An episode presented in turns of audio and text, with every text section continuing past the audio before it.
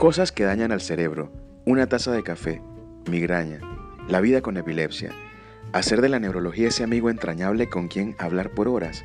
En Neuronat, cada semana hablaremos de ti, de tu cerebro, de la música que lo calma, y así, poco a poco vamos perdiendo el miedo a esa maquinaria neuronal perfecta llamada sistema nervioso.